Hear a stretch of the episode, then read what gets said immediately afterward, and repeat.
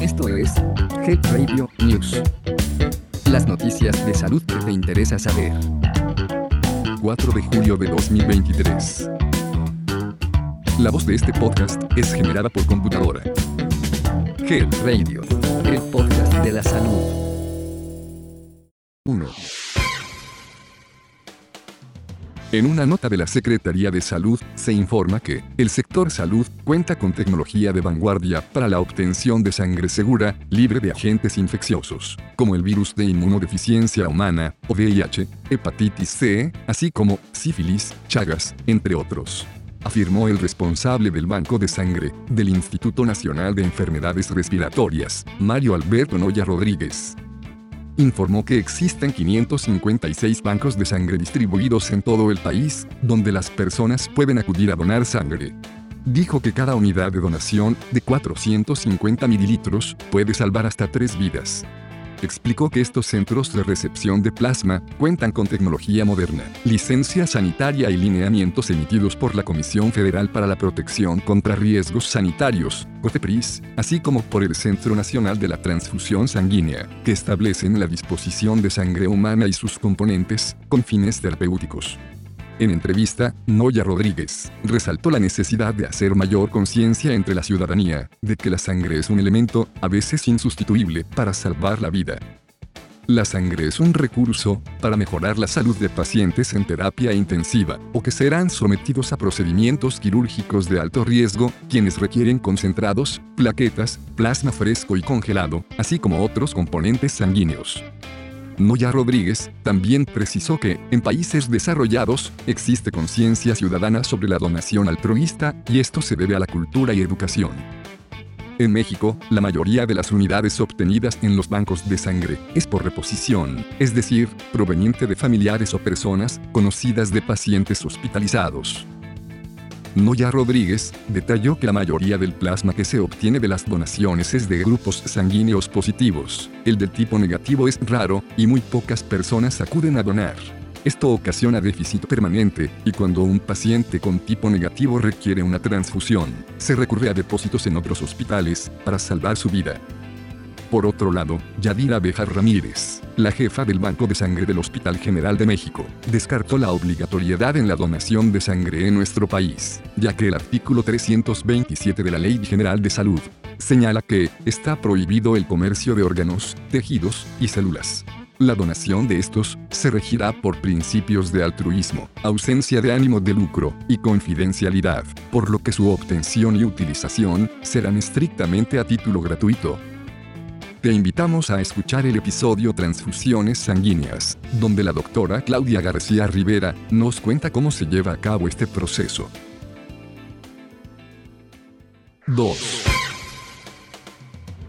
En una nota de la agencia Reuters, se indica que uno de los edulcorantes artificiales más comunes del mundo será declarado como posible carcinógeno en este mes de julio por un importante organismo mundial de salud, según dos fuentes con conocimiento del proceso, enfrentándolo a la industria alimentaria y reguladores.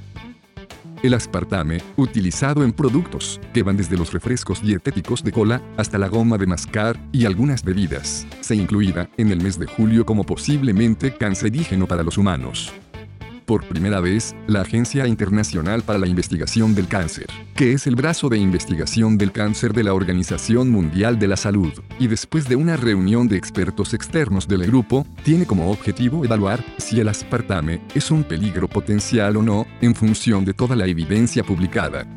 Desde 1981, se ha dicho que el consumo de aspartame es seguro dentro de los límites diarios aceptados. Por ejemplo, un adulto que pese 60 kilogramos tendría que beber entre 12 y 36 latas de refresco de dieta todos los días para estar en riesgo.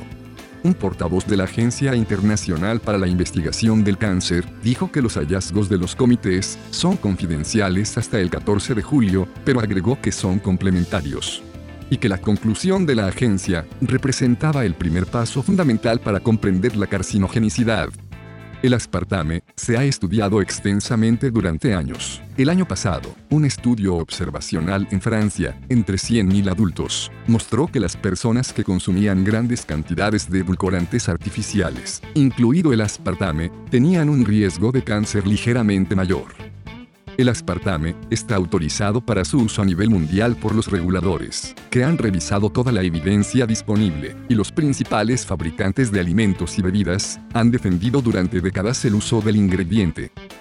La Agencia Internacional para la Investigación del Cáncer dijo que había evaluado 1.300 estudios en su revisión de junio de 2023. La inclusión del aspartame como posible carcinógeno pretende motivar más investigación, dijeron las fuentes cercanas a la Agencia Internacional para la Investigación del Cáncer, lo que ayudará a las agencias, consumidores y fabricantes a sacar conclusiones más firmes. El mes pasado, la Organización Mundial de la Salud publicó pautas que aconsejan a los consumidores a que no usen edulcorantes sin azúcar para controlar el peso. Las pautas causaron furor en la industria alimentaria, que argumenta que pueden ser útiles para los consumidores que desean reducir la cantidad de azúcar en su dieta. Te invitamos a informarte a detalle de esta noticia. Consulta los links relacionados en el detalle del episodio. 3. Por primera vez en la historia de México, el cuidado de la salud mental es una prioridad para el gobierno, dijo Juan Manuel Quijada Gaitán, el titular de la Comisión Nacional de Salud Mental y Adicciones. Autoridades del sector, encabezadas por el secretario Jorge Alcocer Varela, presentaron el Plan Sectorial de Salud Mental y Adicciones 2023-2024 que contiene una serie de acciones para brindar servicios, desde el ámbito comunitario, con perspectiva de género y enfoque de derechos humanos. Alcocer Varela aseguró que la salud mental, al igual que la salud física, determina el bienestar humano. Y hoy el sistema de salud se transforma en nuestro país, con el rediseño de procesos que llevarán a cerrar la brecha que existe para dar paso a la correcta atención a través de una sinergia interinstitucional.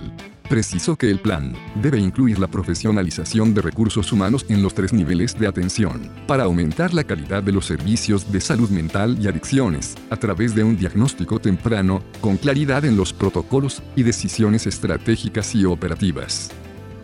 Zoe Robledo indicó que en 2022, la salud mental fue considerada como parte de la estrategia, por la cual el Seguro Social brindó 818 mil consultas de primera vez en salud mental y adicciones a población de 20 años en adelante, así como 94 mil consultas a niñas, niños y adolescentes.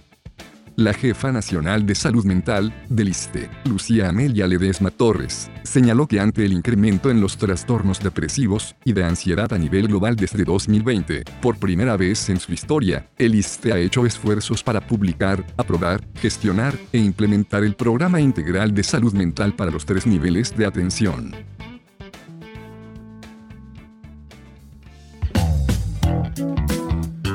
Esto fue Head Radio News. Mantente actualizado de las noticias más relevantes en salud. Escúchalas todos los martes en punto del mediodía. Hasta pronto. Health Radio. El podcast de la salud.